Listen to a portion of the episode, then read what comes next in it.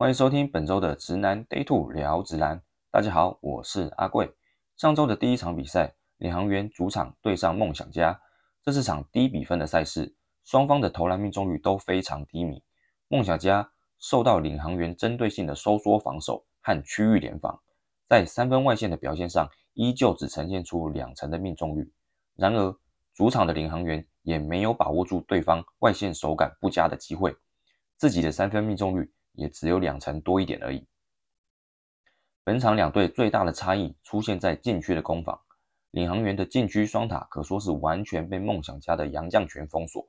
沃许本和密克斯碰到大 B 和布伊德的身体碰撞，完全处于下风，被迫只能做出一些高难度的出手，不然就是在外线做投射。再加上本土四号位林正本场有多次和塔克老师配合挡拆后下滑靠近篮筐的出手机会。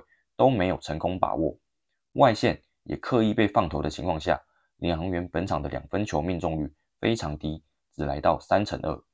这对于一支相当依赖禁区中锋得分的球队来说是非常凄惨的数据。塔克老师这场可能也是受到传球事件的影响，看得出来在场上有刻意想分享球权，但正如前面所说的，和他配合打挡拆的球员终结能力实在太差，再加上。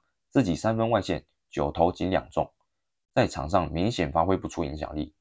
这场比赛就在第四节由梦想小跑车林晋级靠着连续的切入得手，再加上杨将 JoJo 几次利用外线和禁区脚步取分，为比赛画下了分水岭。从第四节的几波攻防可以看出来，领航员在场上放上塔克的情况下，面对梦想家这种机动性较高的进攻阵容。在防守上是难以处理的。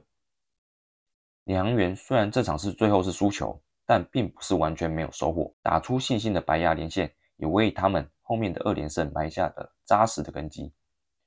领航员第二天对上新北国王，也是他们本季第四次交手。前面苦吞三连败的领航员，作为最熟悉的挑战者，这次卡总在阵容上又做出了改变。领航员本场登陆的三位洋将是劳伦斯搭配双塔，主控则是交由小白来带动进攻节奏。这场比赛你可以发现，领航员球员对对方禁区的攻击上展现了强大的企图心，不只是大洋将密克斯的改变而已，包含劳伦斯的坦克切在内，其他替补上来的本土球员也都使出浑身解数往禁区去攻击，这也造成新美国王不小的犯规麻烦。再加上本场裁判。哨音比较紧的关系，领航员获得了二十九次的罚球机会，而他们也把握住了其中的二十七次，相当出色的罚球命中率。领航员本场的进攻阵型就很像拿国王拿手的四小来对付国王自己一样，其中劳伦斯的身材体格甚至比曼尼高还好，除了能够坦克切赖饭之外，还能够在禁区缴获。劳伦斯这场的发挥相当全面。防守端，你也不得不给领航员的球员掌声。这场比赛几次对林书豪发动突如其来的包夹，都获得了很好的效果，也造成林书豪多次的传球失误。除此之外，对于第二持球手林书伟，卡总也启用了多名板凳球员，包含林子伟和关达佑在内，上来轮番伺候他。这样的防守策略，也让林家兄弟两人本场合计发生了十次失误，这是非常少见的。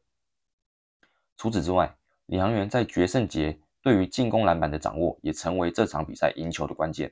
由此可见，领航员球员本场展现了高度的求胜欲望，这是场非常漂亮的胜利。反观新北国王，除了受高压的防守影响之外，球员在心态面的武装明显不如对方，场上发生了多次的非受迫性失误。杨将米歇尔在场上的积极度也不如上一场。第二节搞笑的技术犯规也让他早早陷入犯规麻烦，留在场上巩固禁区的时间并不多，这也是为何领航员能频频在国王禁区逞凶的原因之一。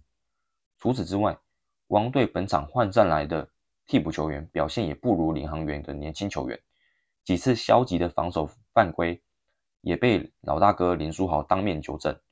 个人认为这个部分，国王的年轻球员真的要调整好心态。应该把握住上场的时间，先把防守做好才对。国王队的下半场，曼尼高和穆伦斯这对强力的洋将组合渐渐的发力追分，但为时已晚。穆伦斯本场的出手还是由于在外线居多，不像上一场坚决的进攻领航员禁区，对领航员的禁区危险性并不大。后面命中率下滑，也没能帮助球队赢球。个人认为，国王队这场输球其实并不是件坏事。透过这场输球，或许可以让他们重新正视球队还有哪些需要改进的地方，尤其是心态面的调整。这场球仿佛也帮助了领航员打通了任督二脉。球队也渐渐磨合出好的化学效应。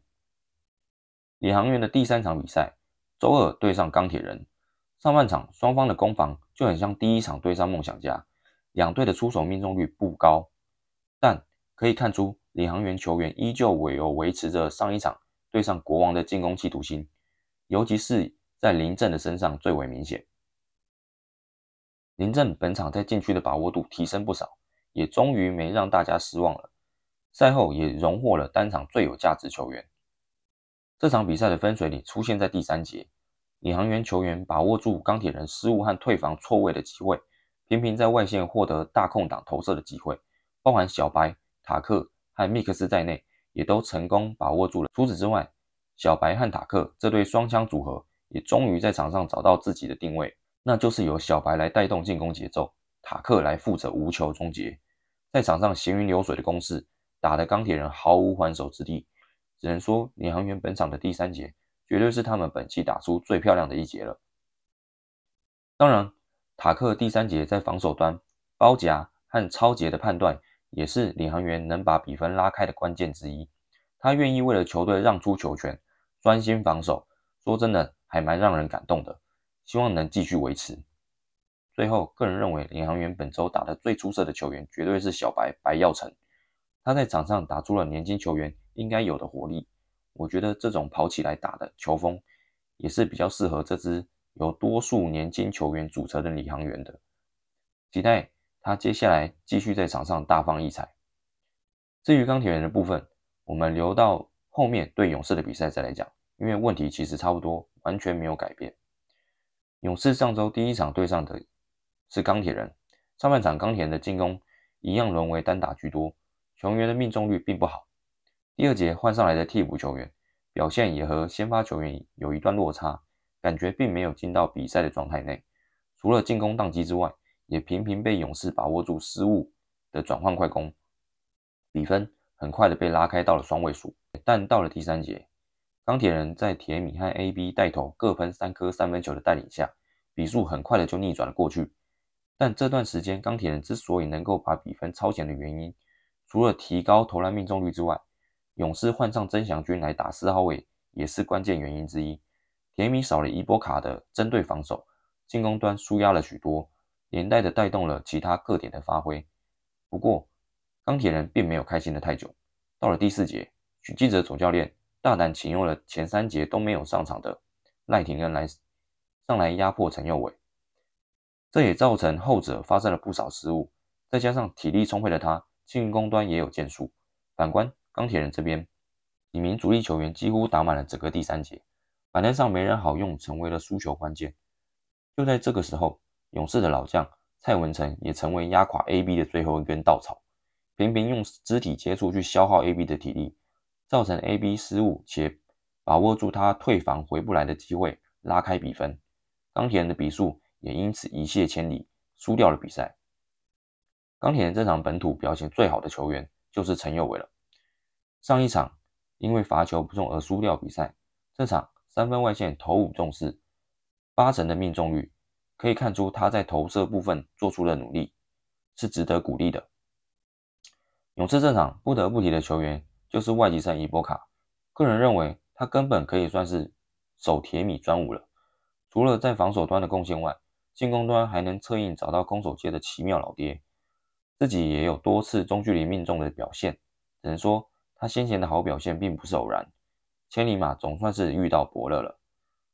说到这里，我们先把话题移到周二领航员对上钢铁人的比赛，我们来聊聊钢铁人这场到底发生了什么事。其实钢铁人这几场问题几乎都一样，进攻很单调，沦为单打居多，就连我阿妈都知道你要靠铁米来单打得分，卡总当然也知道啊，早就做好了准备。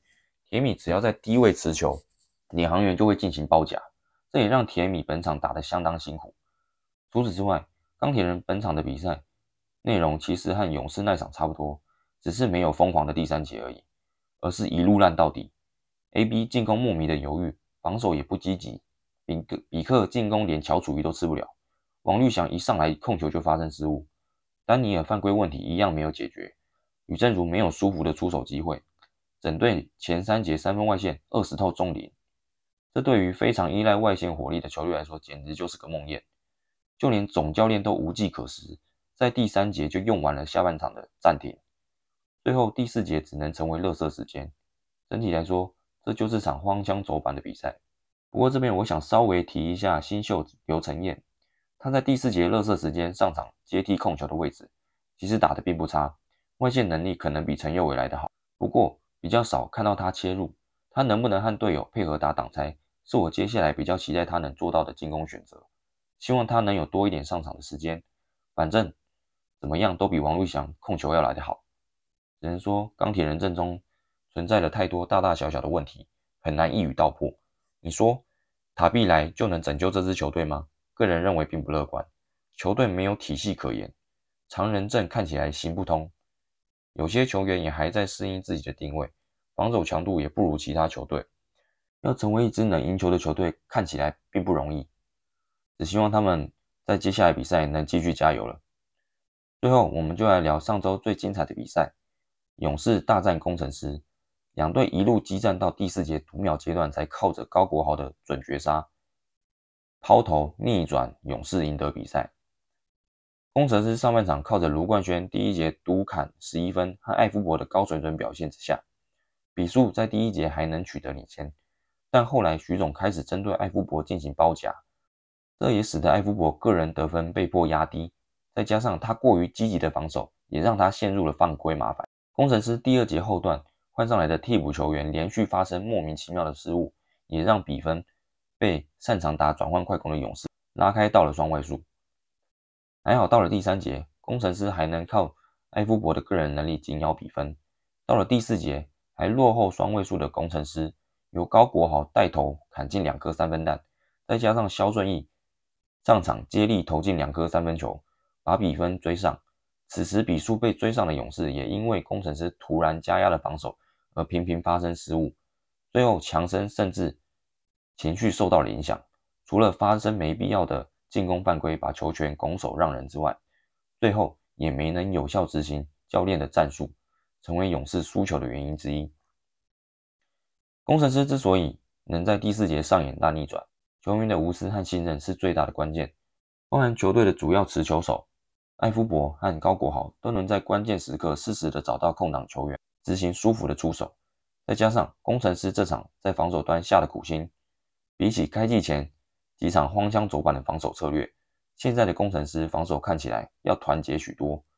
除此之外，关键时刻许多老练的球员能够跳出来为球队做出贡献，也是往年工程师比较少见的。